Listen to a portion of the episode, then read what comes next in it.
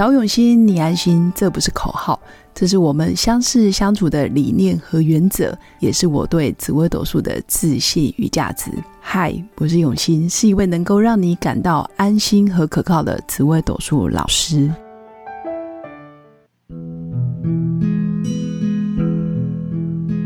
Hello，各用心陪伴的新粉们，大家好，我是永新。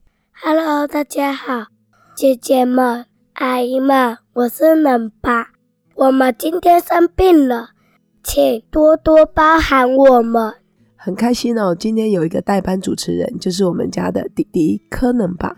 那今天他真的很开心，因为他觉得可以跟大家打招呼，因为他每天都看着我在做 podcast。然后他常常就觉得哇，老师，或者是我是新粉，或者是大家好，他常常会在那边自言自语。所以今天就让他来开场。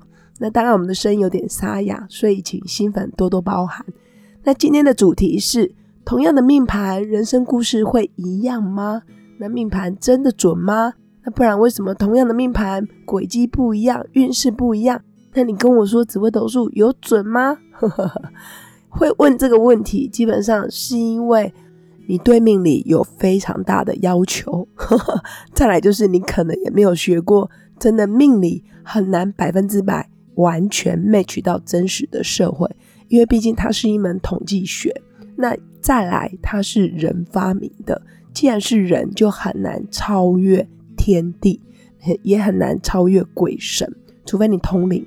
但是不是真的通百分之百通，时时刻刻通，就是一个未知数。那通的到底是神还是鬼，也不知道。所以我会说，同样的命盘，人生轨迹会有大致上的方向，但是你的出生背景，你的爸爸妈妈就是不一样。哪怕是同年同月同日同时成生，是双胞胎，但是双胞胎也截然不同，因为爸爸妈妈对待方式可能也会不同。那再来长大之后的发展，其实也不会一模一样。所以命盘跟后天的养成，比如说你是什么家庭环境长大，你的爸爸妈妈是什么工作，你祖上积了什么积德，有没有积德行善，你的祖先有没有庇应到你，或者是你是在什么环境下长大的小孩，你家族的家风家规是怎么样？其实都会不一样，甚至如果再讲玄妙一点，也就是每个灵魂来投胎，你的累世的因果其实都不同，每个人带着的人生剧本会不一样，目的也会不一样。但是这时候就看每个命老师去如何诠释。如果你觉得同样一张命盘，或者是同一个时辰出生，同一个婴儿是哎都在那边长大的小 baby，那命运就要一样。那你对命理真的有太苛求的现象？那再来，如果有人铁口直断，你也很容易被误导。甚至有些人会因为呃，你跟他多元讨论的时候，他觉得你还好，或者是你你给的方向太 rough，或是太科学，他就觉得不准。但反而有一个神叨叨的铁口直断，甚至跟你说哦，你这个要改运，你要改命，甚至开始跟你说你可能祖坟有问题，风水有问题。当然都有可能是真的，也有可能不是真的。但是我觉得人要保有一个基本的理智，这个很重要。如果你今天去算命也好，或者是铁口直断占卜啊、塔罗、星象、占星、人类图，或者是八字，或者是卜卦都可以。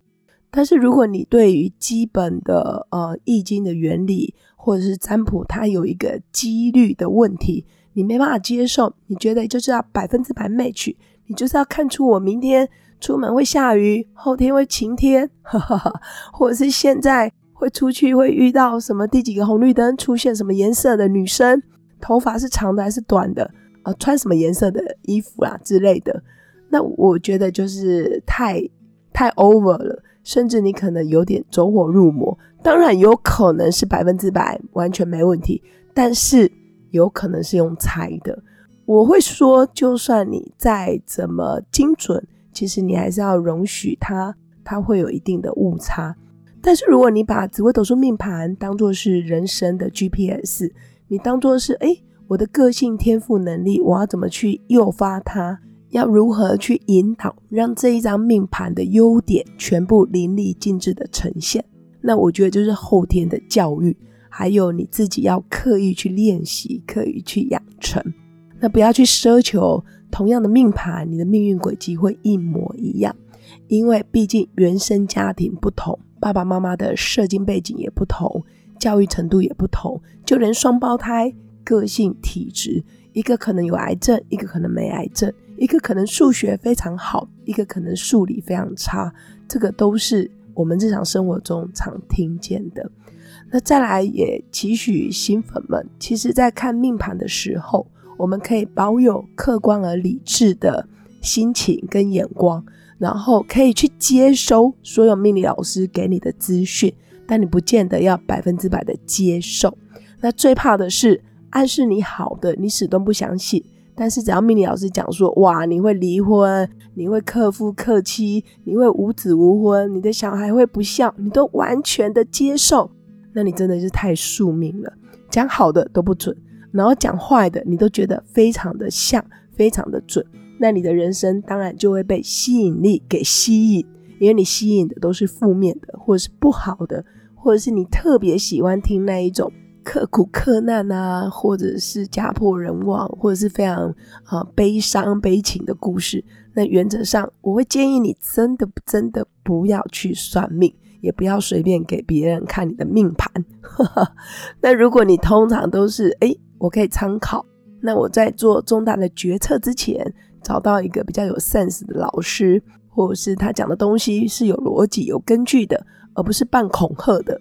通常如果带有目的，比如说要你改这个改那个，要你买这个买那个，或者是买开运商品，或者是什么招财布阵，我觉得适可而止都没问题。如果你今天是一个 top sale，或者是你是一个大老板，那我们为了要让业绩更好，求财、求名、求利，或者是让公司发展很正常，或者是业绩往上，我觉得这都是人之常情。如果你口袋很深，适当的比例拿来做开运，我觉得都没问题。真的，我也相信开运有一定的功效。但是如果你什么都不努力，你就只想要靠开运商品，或者是你本身是命理老师，你就想要卖开运商品，然后大赚一笔，我觉得就算了吧。你钱怎么来，你就怎么走，钱很轻松，然后没有良心的这样赚，相对的你也很容易把这些因果埋在你的下一代或者是你的子孙。